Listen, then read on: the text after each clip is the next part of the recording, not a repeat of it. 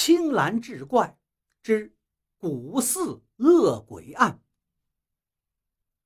话说清光绪年间，嘉兴府有个在安徽鸡西做生意的商人，名叫刘天玉。此人身材高大，一脸的络腮胡子，胆子也很大。这年清明前夕，因为两年不曾回家祭祖，他随身带了一笔银钱，打成一个小包裹，沉甸甸的背在身上，就往家里赶。这一日午后，他过了杭州，往北又走了三十里地，来到了杭州北郊余杭县的临平山。此时天已擦黑，翻过临平山。就到隶属于嘉兴府的石门县了。为了早一点到家，刘天玉是摸黑赶路。到了超山峰时，已是三更时分。这超山峰啊，原来是个坟冢。刘天玉虽然胆儿大，但路过坟地的时候，心里也有些发毛。忽然，一座坟后发出一声怪叫，腾的一下。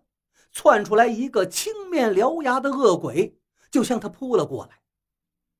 刘天玉吓得双腿一软，昏倒在地。第二天一早，超山峰下的余杭城里就出现了一个疯子，疯疯癫癫，说自己是捉鬼的钟馗。但是人们都知道，超山峰最近闹鬼，这个人呀，肯定是被恶鬼吓疯的。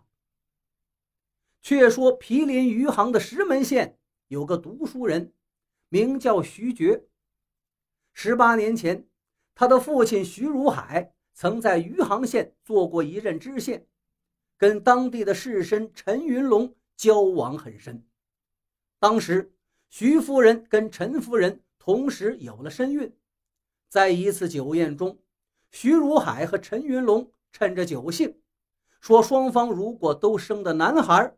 就结拜为兄弟，如果都生的是女孩，就结为姊妹；如果是一男一女，就结成亲家。不久之后，两位夫人分别分娩，徐夫人得了一儿子，起名徐觉；陈夫人生下一个女孩，起名春英。三年之后，徐如海任满，离开之时。徐家便用一个祖传的玉如意作为聘礼，留给了陈家。陈家也将一对白玉手镯分开，其中一只回赠了亲家，作为十八年后两家认亲的信物。后来，徐如海因牵涉到朝廷一桩案子被罢了官，便回到老家石门赋闲。不久之后，郁郁而终。几年之后。徐家就败落了。徐觉十八岁那年，徐夫人将那只白玉手镯交给他，让他去余杭县寻陈家认亲。徐觉辞别母亲，背了包袱往余杭赶去。来到余杭县城郊超山峰之时，天已经黑了。说来也不巧，又下起了雨。徐觉正没主意呢。忽见前头不远有一处灯光，心想既然有灯光，必是有人家能够躲雨，便向灯光奔去。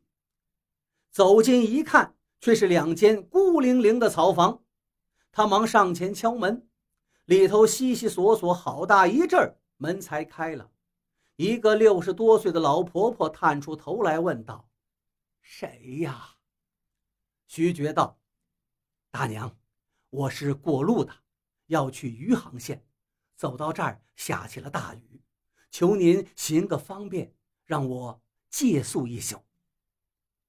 老婆婆见徐觉眉清目秀，又背了一个沉甸甸的包袱，便道：“只是我家里窄小肮脏，公子若不嫌弃，那就进来吧。”徐觉进了屋，见东间空着。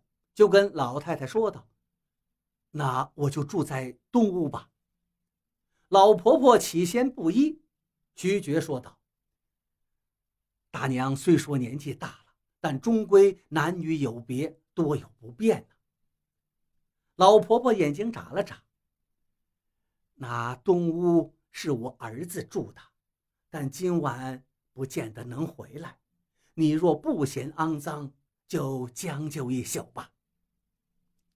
徐觉便进了东间见有一张木板床，便打开包袱，拿出一条毛巾，准备简单擦拭一下，又整理了一下包袱里的钱财物品跟那只白玉手镯。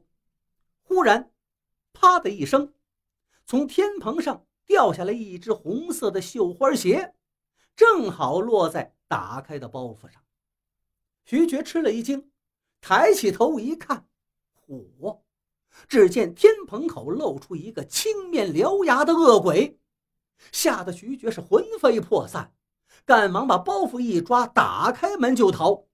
到大门口，只听“呲啦”一声，原来衣服挂住了门框上的一颗钉子，他也顾不上太多，拼命地逃了出去。